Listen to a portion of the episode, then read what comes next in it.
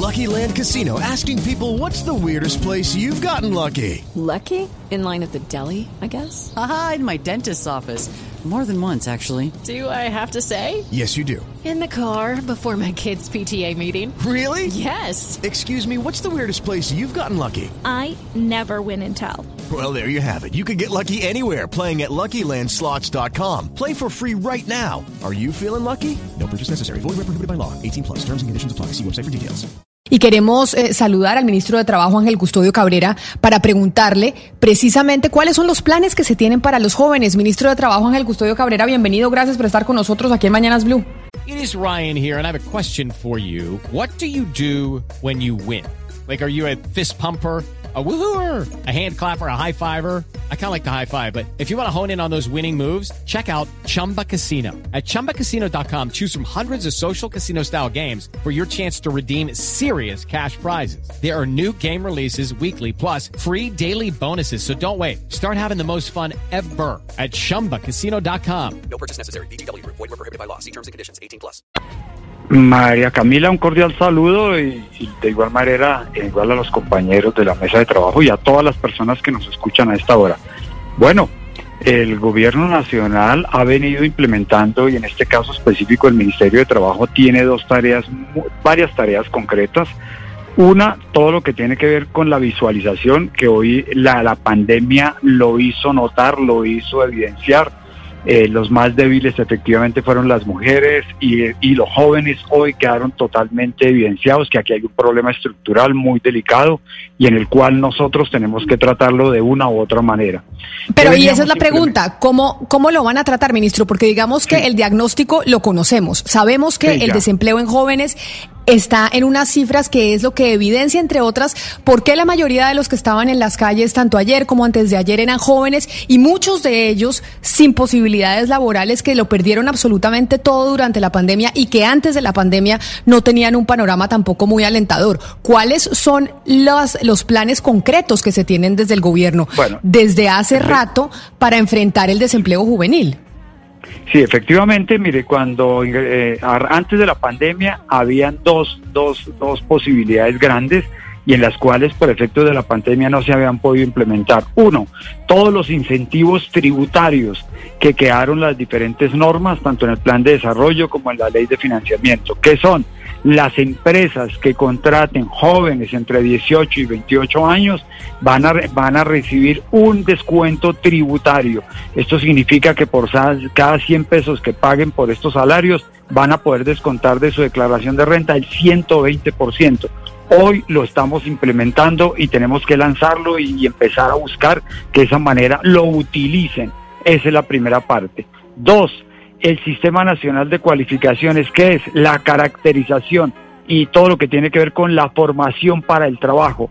Ustedes están hablando ahorita de algo muy importante, cómo, cómo nos podemos enfrentar a esas nuevas formas de, digamos, nuevos trabajos que hoy tenemos, sobre todo en la parte virtual, plataformas tecnológicas, todo lo Claro, demás. ministro, Pues, pero digamos que eso, que esos son planes que ustedes tenían antes de la pandemia, pero resulta Sí. que es que necesitamos un plan de acción inmediato, porque es que esto no da más. Como ustedes han podido evidenciar desde el gobierno nacional, en Colombia estamos viviendo un estallido social y un estallido social alimentado, entre otras cosas, por la crisis laboral que están enfrentando los jóvenes que no tienen hoy en día absolutamente nada que perder, porque es que lo perdieron todo ya. Entonces, evidentemente, hablar de los planes que se tenía desde hace un tiempo y que no, y que no se han aplicado, pues suena muy desesperanzador.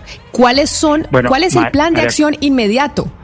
María Camila, usted escuchó a la ministra TIC, escuchó al gobierno nacional lanzando el programa para 100 mil programadores, donde es exclusivamente para los jóvenes. Usted va a escuchar en los próximos días al director del SENA de igual manera, todos los programas de emprendimiento muy fuerte. Usted ha venido escuchando al director de Impulsa, igual, trabajando muy fuerte en la ampliación de esos programas. De parte nuestra, lo que acaba de decir. Y por último, en el servicio No, pero, pero ministro, perdóneme. Sí, sí, sí, sí. perdón. Perdóneme, no, no, no, es que estemos reprochando, ni más faltaba que eh, adelantar el emprendimiento o la formación para el trabajo o inclusive estos importantísimos incentivos tributarios para contratar jóvenes de 18 a 28 años no sean importantes y no sean el camino correcto, ni más faltaba. Lo que estamos diciendo es que son ciertamente dada la coyuntura política, dada la situación histórica que vive el país, insuficientes. Necesitamos un plan de choque mucho más inmediato, porque esas son unas medidas seguramente a mediano y largo plazo muy exitosas, pero ya, por ejemplo, le voy a dar dos ejemplos. Tuvimos en estos micrófonos al alcalde de Cali y también tuvimos en estos micrófonos a distintos empresarios, pequeños, medianos y grandes, y todos hablaban de la flexibilidad, la lo imperante que es flexibilizar el tema laboral para generar formalidad laboral. ¿Qué estamos haciendo, por ejemplo, frente a ese concreto punto? Bueno, nosotros, ustedes escucharon la discusión la semana pasada, queremos urgentemente empezar que, los, que todo el mundo tenga la posibilidad de tener un piso de protección social, por un lado, y eso es para combatir el tema de la informalidad urgente. O sea, ¿esto qué significa? Que personas que trabajan por, eh, por tiempo parcial o lo que sea tengan la oportunidad rápido de formalizarlos y de esa manera lanzarlos. Lo otro, todos son temas de inversión en la cual el Ministerio de Hacienda y toda la empresa privada se está uniendo en este momento, la vicepresidenta lo está haciendo y en este momento estamos recogiendo toda la, de alguna manera, eh, eh, digamos, eh, uniendo todos los esfuerzos para canalizarlos y lanzarlo urgentemente con los entes territoriales, como usted muy bien lo decía, pero de esta manera el gobierno nacional tiene que hacerlo y vamos a hacerlo lo más pronto posible, te puedo decir hoy. Ministro, ministro, usted Ministro, usted nos está mencionando, usted, Ministro, usted nos está mencionando el tema del piso mínimo eh, de protección social y esto la verdad es que generó muchísima polémica y generó polémica también porque ustedes no le han querido tampoco dar la cara al país y decir, sabe que acá lo que se necesita es una reforma laboral y lo vamos a decir de frente y lo vamos a gestionar en el Congreso. Tanto que las centrales obreras pues anunciaron el retiro de la misión de empleo, eh, digamos en rechazo a este decreto que dice que pues es una, una reforma laboral disfrazada. ¿Ustedes por qué no han querido ser sinceros con el país y ya radicar una, una reforma laboral urgente en el Congreso? decir, sentémonos todos ya que esto se necesita hacer cambios ya, porque es que parece que tengan, tienen miedo y quieren pasar reformas laborales por debajo de la mesa. A ver, discúlpame, gracias por hacerme esa aclaración. Si usted escuchó muy bien las centrales obreras, ¿qué fue lo que dijeron?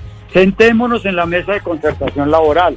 Y la misión de empleo es la única manera de sentar a las tres partes y buscar una salida urgente. Eso es lo que yo he venido programando hace un mes entonces, los, eh, los escenarios están dados para hacerlo. El lunes vuelvo a convocar otra vez. Esta semana eh, estamos terminando hoy hablando con las centrales obreras. Por favor, no pierdan el norte de la misión de empleo. La única manera donde nos podemos sentar y presentarle al Congreso de la República una alternativa que está reclamando al país. Ministro, si estamos hablando de jóvenes entre 18 y 28 años, pues hay una realidad que nos, que nos ha mostrado la historia y es que esta es una población que es muy vulnerable cuando está desempleado sin estudio para el reclutamiento de grupos criminales. Le quiero preguntar por acciones interinstitucionales que tengan desde el Ministerio de Trabajo con otros ministerios para evitar que, que haya reclutamiento de estos jóvenes que se quedaron sin trabajo o sin estudio el Ministerio de Trabajo ha venido a través del Instituto Colombiano de Bienestar Familiar y por eso el Bienestar Familiar creó toda la política para jóvenes con la consejería y demás. Nosotros apoyamos esas iniciativas y nosotros de esa manera la, responsabilidad, reitero, es en esas otras áreas. El Ministerio de Trabajo como tal es un fijador de políticas y por eso nuestra tarea es generar normas y demás a través del Congreso de la República. Ministro, ministro, eh, si uno ve en Colombia desde hace muchos años, antes incluso la pandemia, el salario medio es bastante inferior al salario, al salario mínimo. Y como usted se imaginará, pues la productividad de regiones como el Chocó, como el Guainía, como Caquetá es muy, muy inferior a la de Bogotá.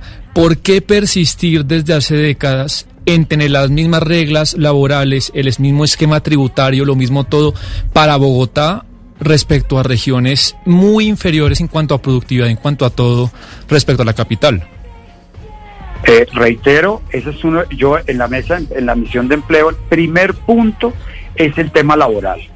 Todos los actores del campo, el campo colombiano lo han, venido, lo han venido reclamando y en este momento es la prioridad que tenemos de encontrar una propuesta urgente para esa situación y yo creo que en los próximos días lo estaremos bien viviendo y, ojalá los expertos urgentemente nos digan qué hacer en ese sentido y, y el gobierno presentarlo al Congreso de la República.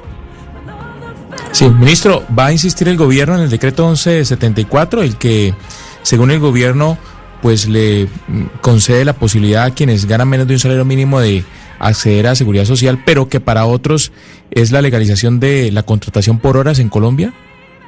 Vuelvo a insistir, el 1174 es un tema, es una alternativa para cotizar a aquellas personas que hoy no están haciendo absolutamente nada. Por décadas en Colombia pasó el tiempo y muchas de las personas que hoy tienen edad de pensión, solamente la ayuda que tienen es la ayuda del adulto mayor. Por eso es el momento de decir, oiga, un momentico, empecemos a ahorrar para esa vejez. Y es vital hacerlo. Y ya he hablado con todos los actores en ese sentido, lo discutiremos en otro escenario, lo que quieran, pero eso es una reglamentación que aprobó el Congreso de la República. Y yo no puedo... Pero, pero ministro, yo quiero insistirle en la forma, en la forma, porque si bien el fijar este piso de protección social es una necesidad en Colombia, por lo que decía mi compañero Sebastián, pues el tema de la informalidad y las personas que ganan menos del mínimo, pues son muchísimas, es la forma. Ustedes tienen sentadas a las centrales obreras en esta misión de empleo justamente para concertar una reforma laboral grande que acabe con este problema, pero ustedes por otro lado van y pasan este piso de protección social mediante un decreto minando la confianza que tienen contra, con las centrales obreras. ¿Por qué insistir en esta forma? ¿Por qué en realidad no hacer las cosas transparentes? ¿Por qué no sentarse con ellos y generar un pacto de verdad y no pasar esto vía decreto.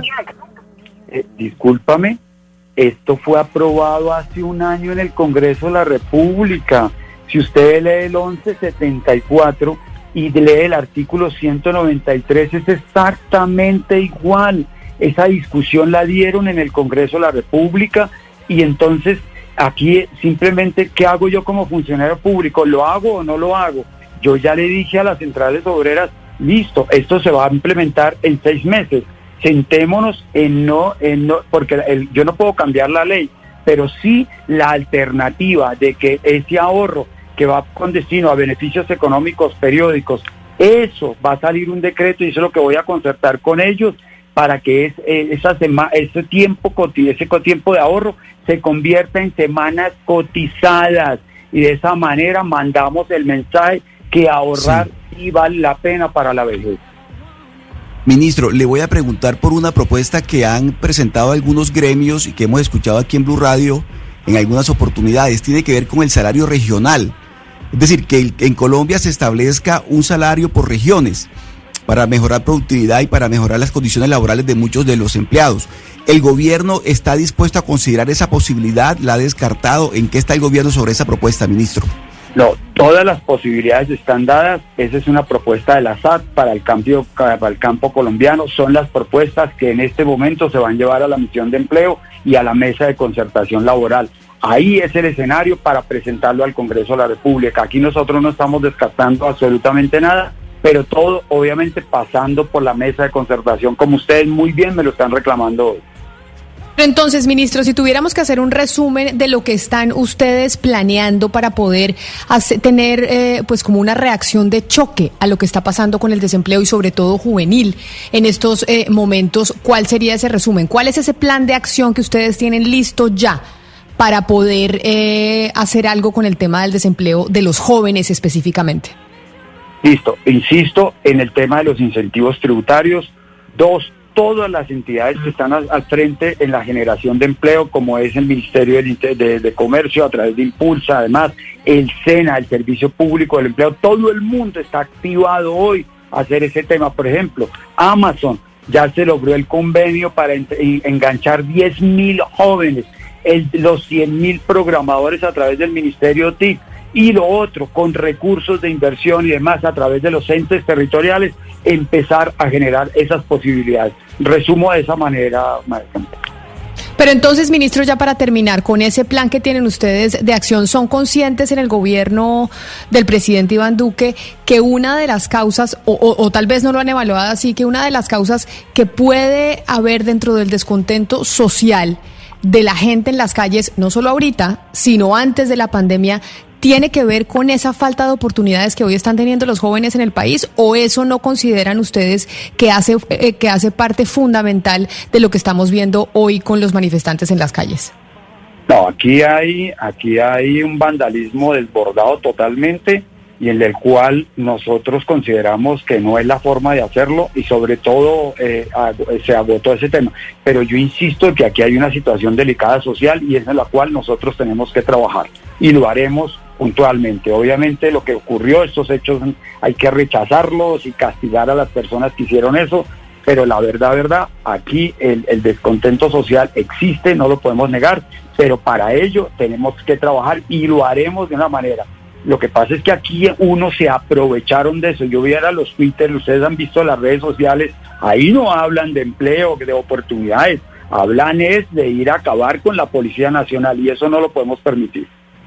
Claro, pero por eso yo le digo, ministro, entiendo que ustedes miren lo de las redes sociales, pero por eso no hay un análisis más profundo dentro, dentro del gobierno nacional, que más allá de lo que estamos viendo en las redes, aquí sí puede haber una situación de falta de oportunidades para los jóvenes y que como no tienen nada más, no tienen absolutamente nada que perder, pues salen a las calles a hacer lo que estamos viendo.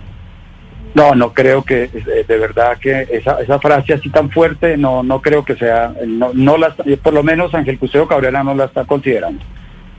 Es el ministro de Trabajo Ángel Custodio Cabrera hablándonos del plan de choque que podrían llegar a tener desde el gobierno nacional para combatir el desempleo juvenil, que ha alcanzado ya un 29.5% a nivel nacional, siendo uno de los desempleos más altos en la historia del país. Mil gracias, ministro Ángel Custodio Cabrera, por habernos atendido hoy aquí en Mañanas Blue. Bueno, Ana Camila, un abrazo. Lucky Land Casino asking people what's the weirdest place you've gotten lucky? Lucky? In line at the deli, I guess? Aha, in my dentist's office. More than once, actually. Do I have to say? Yes, you do. In the car before my kids' PTA meeting. Really? Yes. Excuse me, what's the weirdest place you've gotten lucky? I never win and tell. Well, there you have it. You can get lucky anywhere playing at LuckyLandSlots.com. Play for free right now. Are you feeling lucky? No purchase necessary. Void where prohibited by law. 18 plus. Terms and conditions apply. See website for details.